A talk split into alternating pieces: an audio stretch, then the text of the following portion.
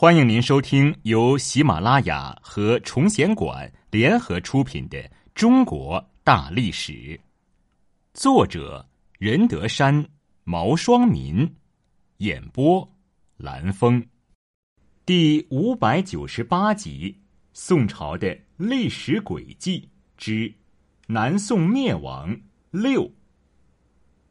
宋朝的终点——崖山之战。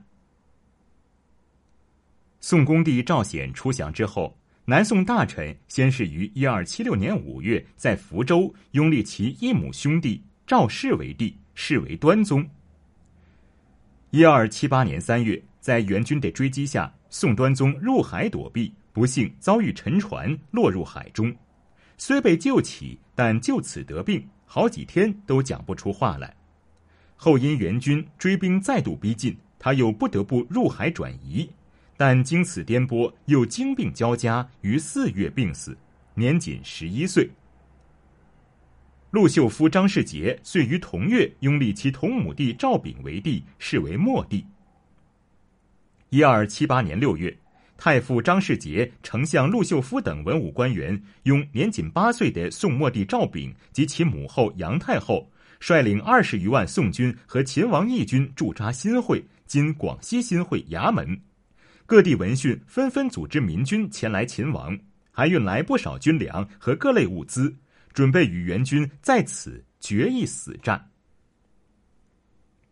一二七九年正月，张弘范率军由闽入粤，准备消灭最后的残余宋军。在打败文天祥后，直扑新会崖山。元军副帅李恒也率兵船百余艘从广州驶到衙门海面，水陆夹攻衙门宋军。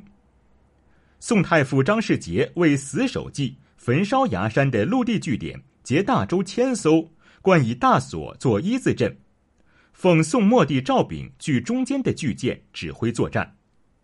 张世杰此举有两大失误：一是放弃了陆上基地，单是淡水就严重缺乏，在十几天的防御战中，将士们只能饮海水解渴，而饮过海水的士兵呕吐不止，战斗力严重削弱。二是，把千艘战船灌以大锁，结成水寨，虽然集中了力量，但却丧失了机动性，相当于把宋军暴露在敌人面前，任人攻打。兵败之后，正是由于宋末帝赵昺位于中间的大洲，才难以突围。元将张弘范先是控制了崖山之南的入海口，又从北面和南面两个侧翼切断了宋军的所有退路。当时有千艘载满渔民义兵的小船前来救援宋军，也被原水师击溃，数千渔民落海，大部分壮烈牺牲。张弘范又切断了宋军的粮草运输以及取水路线，不断向宋军炮轰袭击。援军还以装满油脂干草的小船火攻宋军连环船，但宋军早有防备，船面涂上泥浆，并用长木。顶住攻过来的火船，张弘范见久攻不下，便改变手法，派张世杰的外甥三次去劝降张世杰，但都被他严词拒绝。两军对峙多天。一二七九年二月初六，元军再次发动猛烈进攻，宋军奋力抵抗，一直战至中午。张弘范趁宋军午饭防守松懈之机，趁着朝长率宋军发起总攻。宋军前后受敌，在黄昏时终被元军攻破阵线。张世杰见水师阵脚大乱，战船为大锁连贯，进退不得，便下令砍断绳索，率十余战船护卫杨太后突围。张世杰杀到外围，见赵炳的御船过于庞大，被外围的船只阻隔在中间，无法突围，便派小舟前去接应。但当时海面生了大雾。对面不辨人影，陆秀夫唯恐小船为元军假冒，又担心如突围不成，反被元军截获，拒绝来人将赵炳接走。张世杰无奈，只得率战船护卫杨太后，杀出衙门。陆秀夫见大势已去，且无法突围，就对赵炳说：“事已至此，陛下当为国捐躯。大宋已经受尽屈辱，陛下不能再被敌人侮辱了。”于是赵炳就身穿龙袍，胸挂玉玺，由陆秀夫背着跳海自尽，时年九岁。大臣及工人也多随之投海自尽。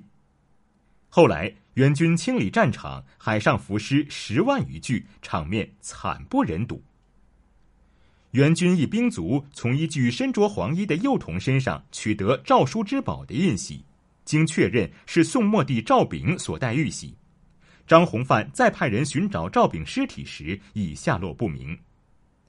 据说赵炳的尸体后来飘到深圳赤湾被人收葬，当地现在仍有宋少帝陵。而香港民众也在据说是宋端宗赵氏及宋末帝赵炳逃难期间曾停留的地方修建宋王台以示纪念。杨太后闻宋军大败，宋末帝投海，亦赴海而死。张世杰收拾残部，心情黯然，令船队再次出海，不料突遇飓风，船舰皆翻，张世杰为国捐躯。崖山之战结束了。汉室存亡顷刻中，宋朝就以这样的惨痛结局收场。中原汉族政权第一次完全沦于游牧民族之手。南宋是相对幸运的，在当时世界上最强大的军事力量的攻打之下，支撑了几十年。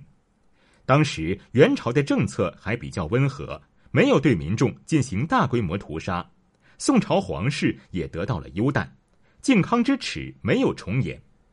而且，由于元朝统治者宽松的文化政策，中原的文化得以较好的保留。但越是这样，越是让人感到悲凉。如果说北宋的败亡还有种种偶然因素可言的话，那么南宋的败亡则是彻底的失败。对中原民族，特别是士人来说，这无疑是极其沉重的打击，他们无法从深深的自责中超拔出来。西哉无祖逖，谁肯助先边？祖逖是东晋初有志于恢复中原而致力北伐的著名人物，便是他们悲凉心声的表达。比照南宋的歌舞升平、苟且求和的偏安岁月，这种悲凉才更显得惨痛。